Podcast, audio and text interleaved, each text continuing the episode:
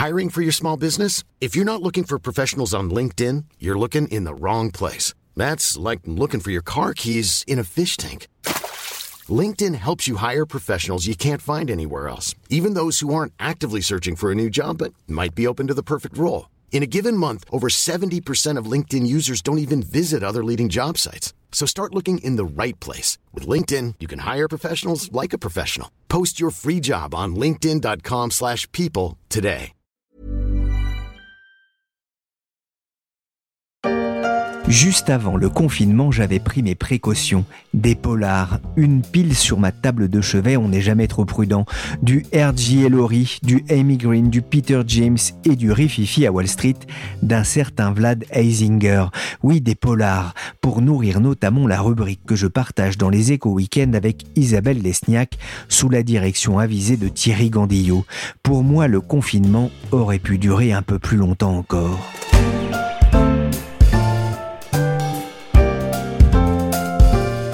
Je suis Pierrick Fay, vous écoutez La Story, le podcast d'actualité des échos, et aujourd'hui on va s'intéresser à la double vie des auteurs de polar.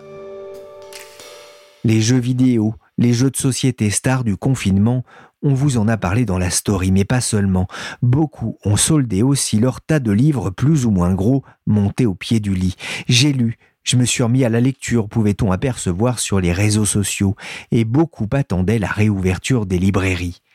Il faut dire que le monde du livre peine face aux nouveaux divertissements, à la télé ou aux réseaux sociaux, mais aussi face aux tombereaux d'ouvrages qui abreuvent chaque année la rentrée littéraire. Un genre tire toutefois son épingle du jeu le polar. Selon les chiffres de l'Observatoire de la librairie, un livre de fiction sur cinq vendu en France est un livre policier. Il pèse près de 5% du chiffre d'affaires global des librairies. Cela paraît peu, mais cela s'explique par le fait que les lecteurs préfèrent le format poche pour les livres policiers. C'est moins cher. Plus des deux tiers sont vendus dans ces collections. Mais comment et pourquoi devient-on auteur de polar? Comment aborde-t-on cette écriture et ce métier particulier? Je me suis dit que le plus simple, c'était encore de leur demander. Parmi les livres que j'avais apportés chez moi au bureau, il y avait l'affaire Clara Miller, parue chez Ixo. Son auteur Olivier Ball est présenté comme l'une des nouvelles plumes du thriller en France. Je l'avais rencontré il y a quelques années. Il était alors journaliste dans le jeu vidéo. J'avoue, ça m'a intrigué. Comment décide-t-on un jour de passer de la presse écrite du jeu vidéo à l'écriture d'un polar? Alors, question compliquée, je pense que ce qui a toujours été en moi, c'est euh, l'envie d'écrire parce que moi en effet j'étais un journaliste papier, j'ai toujours été un journaliste papier, donc cette envie de l'écrit, euh, cette envie de la matière écrite, et puis depuis que je suis gamin, moi j'ai quand même eu cet appétit de fiction, de raconter des histoires, ça m'a toujours accompagné, ça m'a toujours bercé, et ça s'est manifesté au gré des années et euh, à travers l'écriture de romans. En parallèle en fait de ma carrière de journaliste, j'écrivais en parallèle. Vous écriviez beaucoup? Alors j'écrivais en fait, moi j'avais un rythme, euh, j'écrivais le matin. Et le soir, euh, moi j'habitais en banlieue, j'habite toujours en banlieue, et du coup je profitais des transports en commun pour écrire. J'avais mon petit carnet, ma musique, et je réussissais à m'isoler assez rapidement. J'avais environ une heure de transport aller, une heure retour, ce qui me permettait en fait d'avancer assez rapidement dans mes projets d'écriture. L'affaire Clara Miller est sortie en mars. À cette occasion, vous avez changé d'éditeur en passant chez XO Éditions. C'est l'éditeur de Nicolas Vanier, Romain Sardou, Christian Jacques ou encore Bernard Minier, des poids lourds de l'écriture en France. Comment s'est passé ce transfert? Transfert chez XO, ça a été une sacrée aventure. En effet, moi, j'ai envoyé mon manuscrit un petit peu au petit bonheur la chance. Bien entendu, j'étais un petit peu recommandé, mais honnêtement, pour moi, c'était un peu un rêve de gosse. Signé chez XO, c'est une très belle maison. Tous les auteurs le savent. On sait combien c'est une maison qui défend ses auteurs. En effet, Bernard Fixos, le créateur de XO Édition, venait d'une très grosse maison d'édition qui sortait 250, 300 livres par an. Lui, son envie, c'était justement de prendre le temps de défendre ses auteurs, d'installer ses auteurs, donc il ne sortent que 25, 30 livres par an. Donc pour un auteur, évidemment, c'est un rêve. Donc moi j'ai envoyé mon manuscrit là-bas, je croisais les doigts, mais j'y croyais pas vraiment. Et un soir, je reçois un coup de fil. Bernard Fixot, je me rappelle, c'était un mardi soir, avec son franc-parler, qui me dit Alors Olivier, bon, écoutez votre livre, très bien. Hein. il faut qu'on se rencontre vite. Et moi, je tombais des nues. Franchement, j'ai une part de moi qui se disait Non, mais c'est une blague, c'est pas lui. Et on s'est rencontrés dès le lendemain. Et ça s'est euh, très rapidement concrétisé. J'ai senti une vraie envie de leur côté. J'avais euh, trois personnes en face de moi Bernard, euh, Edith, son associé, et Renaud, l'éditeur aussi, qui l'avaient tous les trois lu mon manuscrit, donc on sentait vraiment que bah, ils prenaient les choses au sérieux.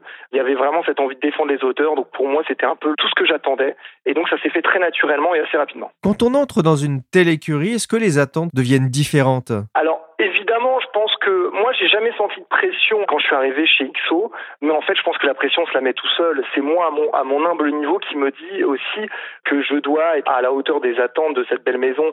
Moi, de toute manière, j'assume aussi vraiment cette envie. Je revendique cette envie d'écrire des romans populaires. Donc, euh, je me retrouve aussi dans la logique éditoriale de XO. Moi, j'ai toujours envie d'être lu quand j'écris.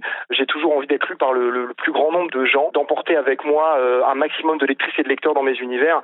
Donc, en fait, la pression, se la met tout seul. On a envie d'être exemplaire. Et moi, euh, en juste déjà, en ne serait-ce qu'un seul livre, j'ai énormément appris avec XO parce qu'on a vraiment beaucoup, beaucoup bossé en termes de réécriture, en termes de réflexion sur le manuscrit. Euh, vraiment, on a, on a vraiment été au cœur, au cœur des choses et c'était vraiment euh, hyper stimulant pour moi. On voit qu'effectivement, vous avez passé un nouveau cran plus professionnel, on va dire. D'ailleurs, vous ne faites plus que ça. Qu'est-ce qui fait qu'à un moment, vous vous êtes dit, bah, je veux faire que ça, écrire, vivre de mon écriture Alors ça, c'est la question à un million de dollars. Hein. En effet, euh, bah, moi, c'est vrai que j'ai été donc journaliste, en effet, comme vous l'expliquiez, pendant une quinzaine d'années. J'étais devenu rédacteur en chef d'un magazine de jeux vidéo. C'est un univers que j'ai beaucoup aimé, dans lequel je me suis vraiment épanoui, qui m'a permis de voyager, de rencontrer des équipes de création de jeux vidéo, des gens absolument fascinants, avec des parcours de vie incroyables. Mais il est vrai que je sentais que j'arrivais aussi au bout d'un chemin, au bout d'une aventure, Peut-être que j'en avais fait un peu le tour. Et en parallèle, il y avait en effet cette histoire d'écriture qui me prenait, qui me donnait de plus en plus envie. J'avais lancé mes livres, moi de mon côté, à l'époque, on était en 2015, hein, 2015-2016, j'avais lancé mes livres en auto-édition qui commençaient aussi un peu à marcher. Je, commençais à être approché par des éditeurs. Et en fait, moi, je me suis toujours dit dans la vie, je préfère avoir des remords plutôt que des regrets. Et en fait, j'ai senti que j'étais à la croisée des chemins et je me suis dit, écoute, Olivier, t'as pas envie de te retrouver, de te réveiller à 70, 80 ans en te disant, ah, rappelle-toi ce moment dans ta vie où tu aurais pu où tu aurais pu essayer, pourquoi est-ce que tu ne l'as pas fait?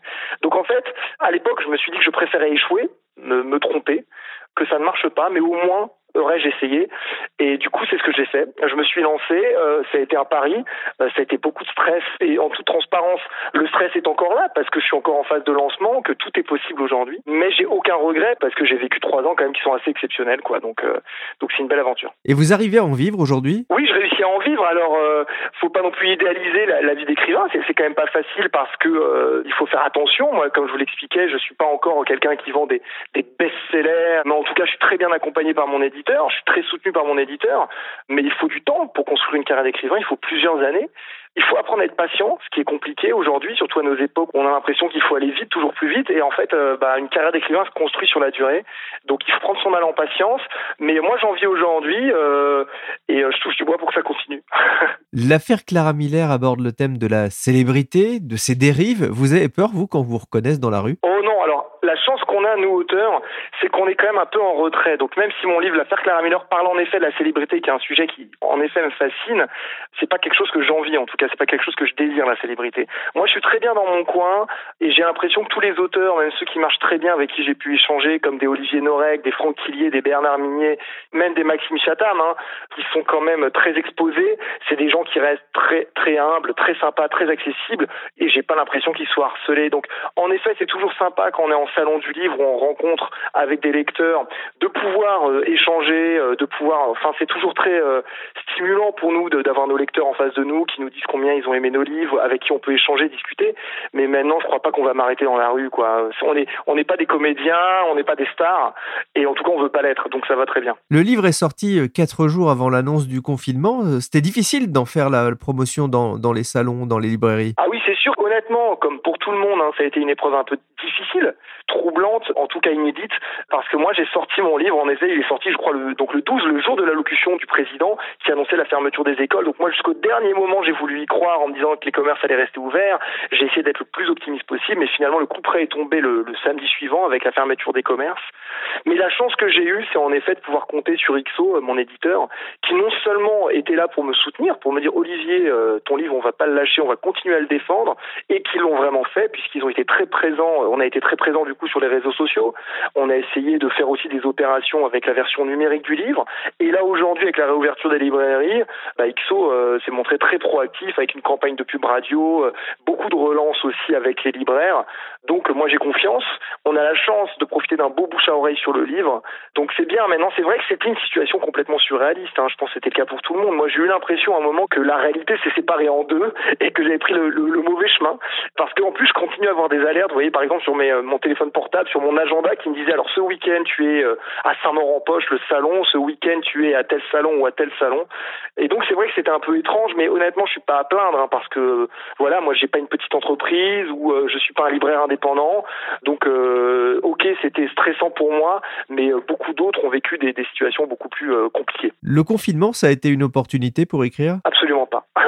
Honnêtement, euh, je ne sais pas comment vont, répondre les confrères, mais non, pas du tout pour moi en tout cas, parce que ce qu'il faut savoir, c'est qu'un écrivain, quelque part, vit confiné à l'année. Nous, ce rythme que vous avez vécu pendant quelques semaines, quelques mois, voilà, de devoir un peu malgré soi rester enfermé, apprendre à vivre aussi un peu au ralenti, c'est quelque chose que nous, on vit tout le temps. Donc moi, le rythme comme ça ne changeait pas. La seule chose, en effet, qui s'est transformée, c'est que moi, j'ai des enfants, qu'ils étaient à la maison, que j'ai beau les adorer, on a dû quand même beaucoup beaucoup s'en occuper, donc j'avais beaucoup moins de temps pour écrire en fait. Moi, étonnamment, j'ai beaucoup moins été productif euh, durant ces quelques semaines. Alors ça m'a permis en effet, j'ai des moments, on va dire, forts euh, de famille, mais par contre, mes projets n'ont pas spécialement beaucoup avancé.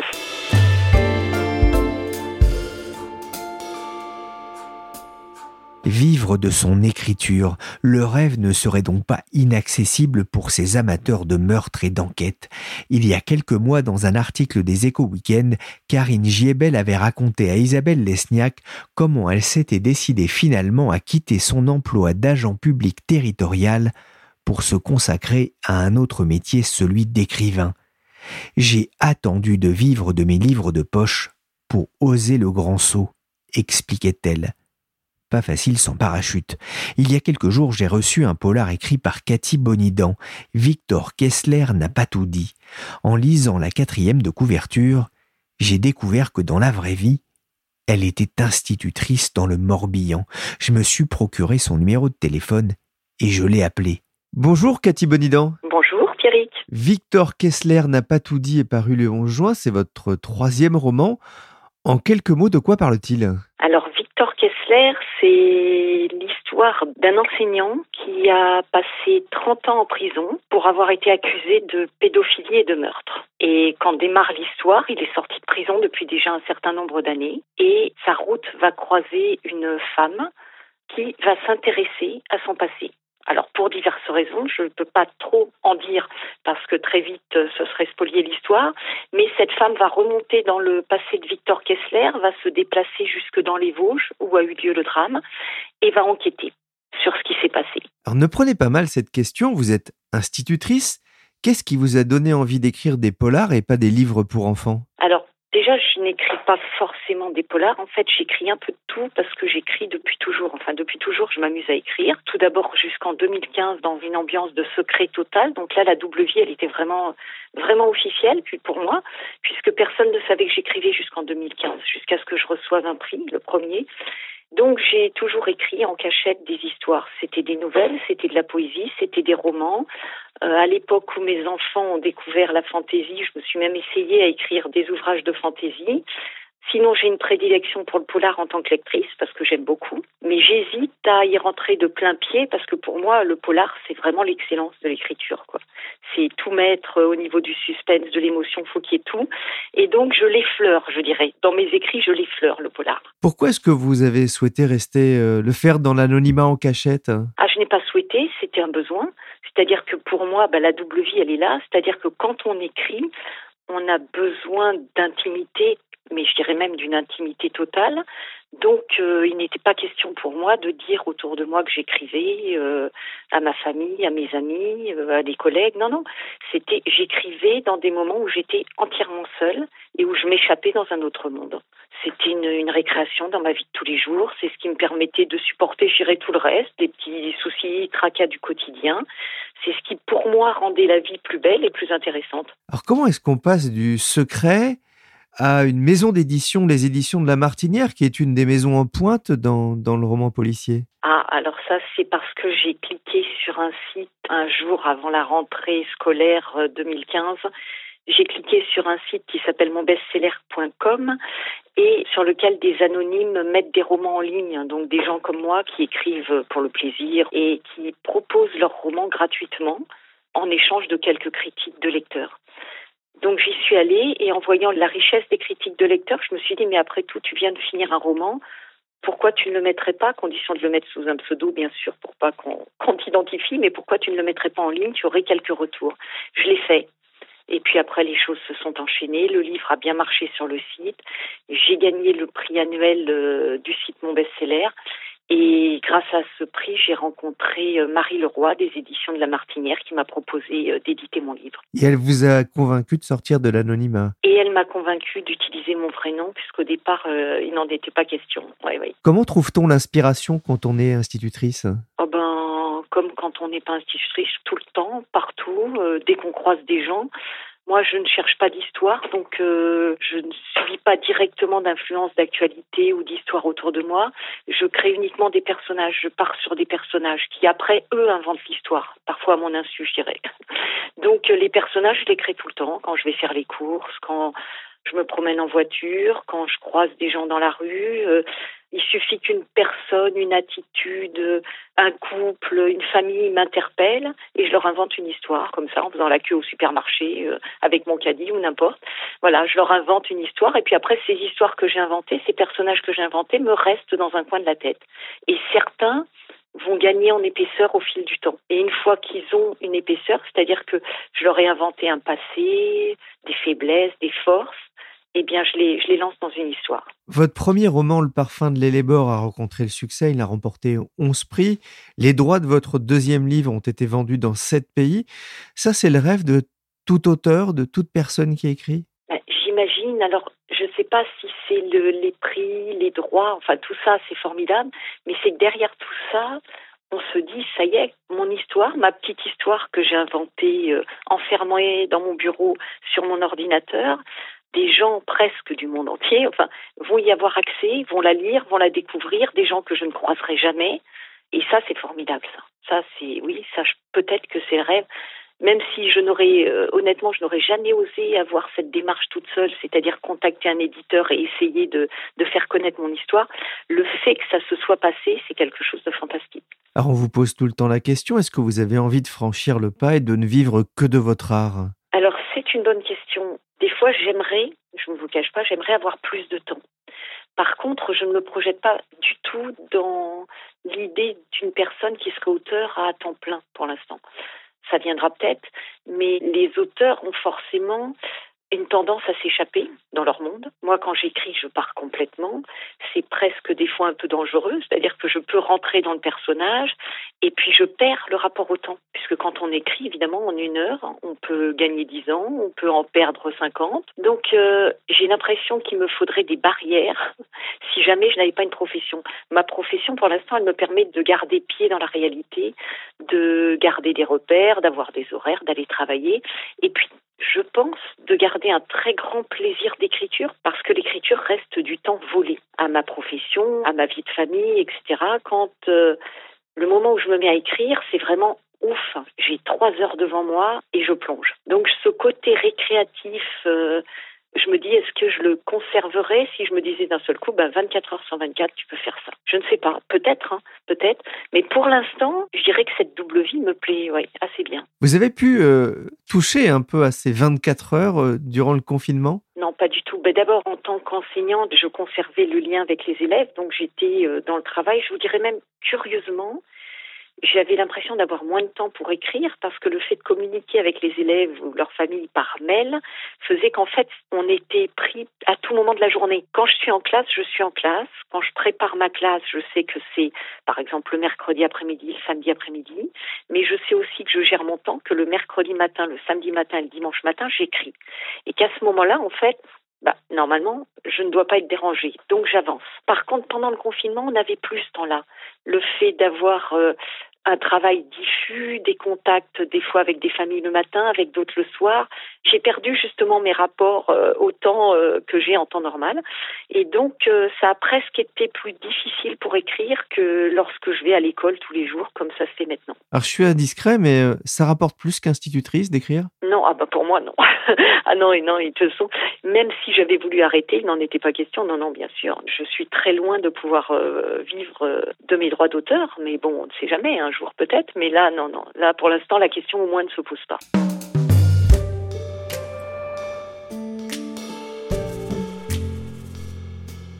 Après avoir écouté Olivier Ball et Cathy Bonidan, j'ai repensé à celui qui m'avait d'une certaine façon donné envie d'écrire ce podcast.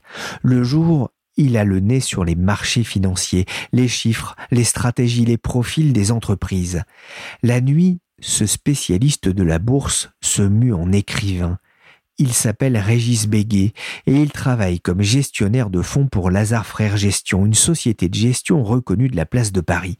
Un jour, j'assistais à l'une de ses conférences de presse et un de mes confrères, Xavier Diaz, me demande si j'ai lu son polar. Un thriller financier, Snow. Il ne s'agit pas de la cocaïne mais de la neige, puisque le roman tourne autour des aventures d'une chef d'entreprise accusée de meurtre. J'ai repris contact avec lui pour évoquer son goût pour la finance et pour les lettres. Alors, la finance, ce ne sont pas que des chiffres. Ce sont des chiffres parce qu'on fait euh, des modèles, bien entendu. Mais ces modèles, ils reposent sur l'évolution euh, du comportement euh, humain. Et donc, quand vous faites des prévisions sur une entreprise, vous vous demandez bien si le produit qu'elle vende va plaire à une partie de l'humanité, à l'humanité tout entière, à quel rythme ça va croître. Et donc, vous traduisez finalement en chiffres une hypothèse qui est une hypothèse de comportement. Et donc, ça vous conduit à vous interroger sur la personnalité des gens, sur ce qui fait euh, leur bonheur euh, ou euh, ce qui leur fait peur ou ce qui les enthousiaste. Et donc finalement, on n'est pas si loin que ça de la littérature dans la mesure où dans la finance, on est toujours dans l'anticipation, on est toujours dans le scénario et finalement, on est beaucoup dans l'imaginaire. Et je crois que ce qui fait un roman, c'est cet imaginaire qui vous envahit et je ne pense pas que la frontière soit si lointaine que cela entre euh, le roman finalement et la bourse parce que euh, encore une fois on est dans la projection dans l'anticipation, dans le scénario. Et un roman, c'est aussi un scénario. Qu'est-ce qui vous a donné envie justement d'écrire? Écoutez, c'est venu tout à fait euh, naturellement. C'est venu il y a 20 ans. Je vais avoir bientôt 50 euh, ans et donc j'en avais une petite trentaine. Quand tout d'un coup euh, m'a traversé l'esprit une histoire, une histoire qui était à l'époque une histoire d'un amour impossible entre deux personnes. Et j'ai pris un, un, petit cahier d'écolier et j'ai commencé à écrire mes premiers mots sans savoir où ça me mènerait. De fil en aiguille, euh, je me suis intéressé à mes propres personnages et j'ai découvert vraiment ce qui fait le, bonheur de cette activité, c'est que vous avez l'impression vous créez des personnages et en réalité, vous dépendez d'eux. Ces personnages existent indépendamment de vous et finalement, ce sont eux qui finissent par vous mener et ça, c'est très agréable. C'est-à-dire que cet univers que vous avez eu l'impression de créer, en réalité, il existe indépendamment de vous. Voilà. Et puis j'ai écrit mon premier roman. J'ai vu qu'autour de moi, euh, ça plaisait. Alors euh, je me suis lancé dans le deuxième, dans le troisième, etc., jusqu'à parvenir à être euh, publié dans une maison d'édition qui s'appelle Lucien Souni en, 2018.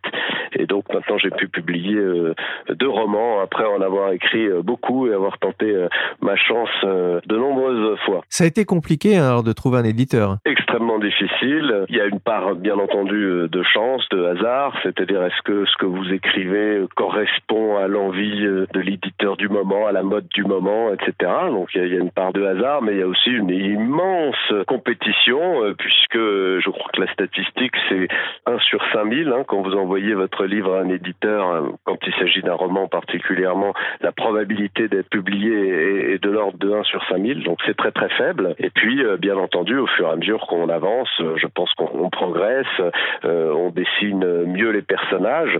Je pense que ce qui est très important dans la qualité d'un roman, finalement, c'est la profondeur des personnages, c'est ce lien entre les personnages et le lecteur, qui, ces sentiments qui vont exister entre les personnages et le lecteur, qui vont être très déterminants. Et ça, eh bien, je pense que vous l'améliorez avec le temps. Alors d'autres euh, ont euh, peut-être euh, la science infuse et, au premier jet sont un chef-d'œuvre, et puis d'autres, comme moi, ben, sont plus lents et, remettent remettent chaque jour l'ouvrage sur le métier et au bout de quelques années parviennent à avoir une œuvre un peu plus Régis Béguet, Snow, hein, le premier polar édité, et le deuxième polar, un Fatale Négligence, ont été édités directement en poche, hein, vous le disiez, chez, chez Lucien Souni. le poche, pourquoi ce choix Alors le, choix du poche, il est très simple. Il est qu'on cherche à pousser le volume quand on est un, auteur euh, qui n'est pas encore euh, connu. J'espère que dans quelques temps on se reparlera et, qu'on parlera différemment, mais en, en tout cas euh, à l'heure actuelle, quand on est un auteur qui n'est pas encore connu, eh bien on cherche la facilité. Et d'ailleurs tout le travail que nous faisons avec l'éditeur euh, quand nous retravaillons le livre, c'est de le rendre le plus facile à lire possible, plus accessible. Et dans cette accessibilité, il y a bien entendu le style, la construction de l'histoire, mais il y a aussi euh, tout simplement le prix et puis la taille du livre. Donc on a un livre qui est de petite taille, qui est facile à transporter et qui n'est pas très cher puisqu'il est à 7,50 euros. Et donc je dirais que ça permet de donner accès au plus grand nombre très facilement à un auteur euh, qu'ils ne connaissent pas et donc euh, pour lequel forcément il y a une certaine appréhension s'ils n'ont euh, pas lu d'autres ouvrages auparavant. Et donc c'est ce choix-là que nous avons fait, le Polar Poche. Ce sont des livres qui ont pour but d'être distrayant. Donc euh, c'est aussi un, petit polar qu'on peut emmener euh, sur la plage ou dans un train ou dans un avion ou dans un bistrot.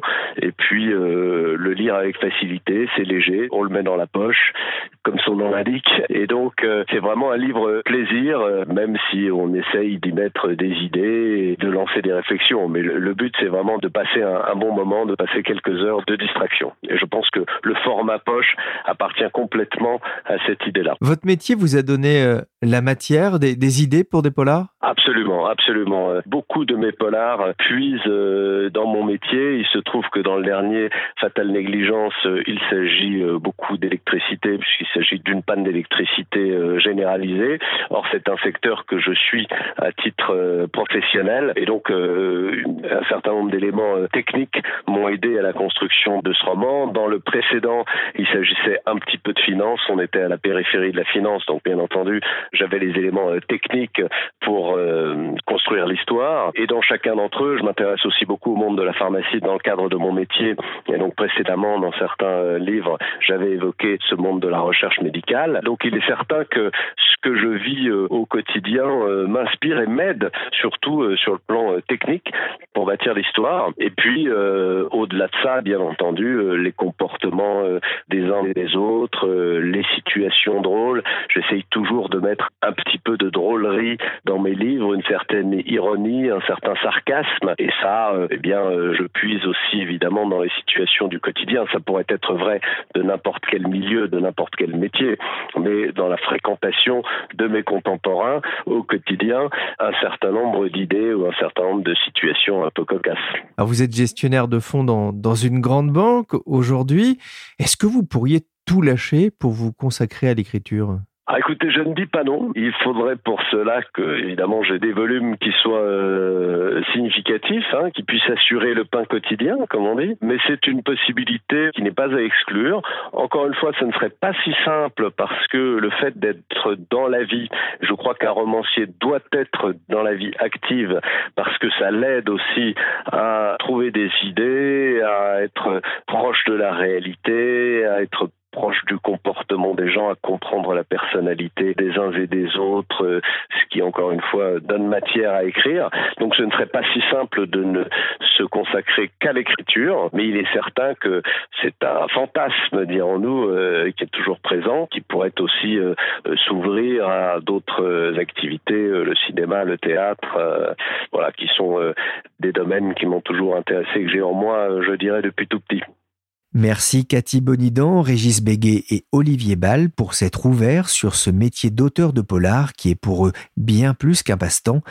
Merci à Willy qui a réalisé cette édition un peu spéciale avec le concours de Michel Varnet. La story s'est terminée pour aujourd'hui. À partir de lundi et pour deux semaines, j'aurai le plaisir de vous retrouver avec Michel Varnet pour deux séries d'été. La première consacrée aux vacances, puisque Michel a pris son zoom pour aller humer l'ambiance sur la côte d'Opale début juillet. La seconde sera consacrée à l'histoire de la dette. Pour ne rien rater, le plus simple, c'est de s'abonner à la story sur toutes les plateformes de téléchargement et de streaming de podcasts. Pour l'actualité en temps réel, rendez-vous comme tous les jours sur le site leséchos.fr.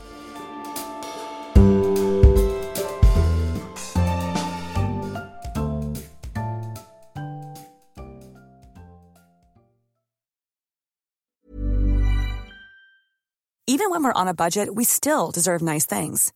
Quince is a place to scoop up stunning high-end goods for 50 to 80% less than similar brands. They have buttery soft cashmere sweaters starting at $50, luxurious Italian leather bags, and so much more. Plus, Quince only works with factories that use safe, ethical, and responsible manufacturing. Get the high-end goods you'll love without the high price tag with Quince. Go to quince.com/style for free shipping and 365-day returns.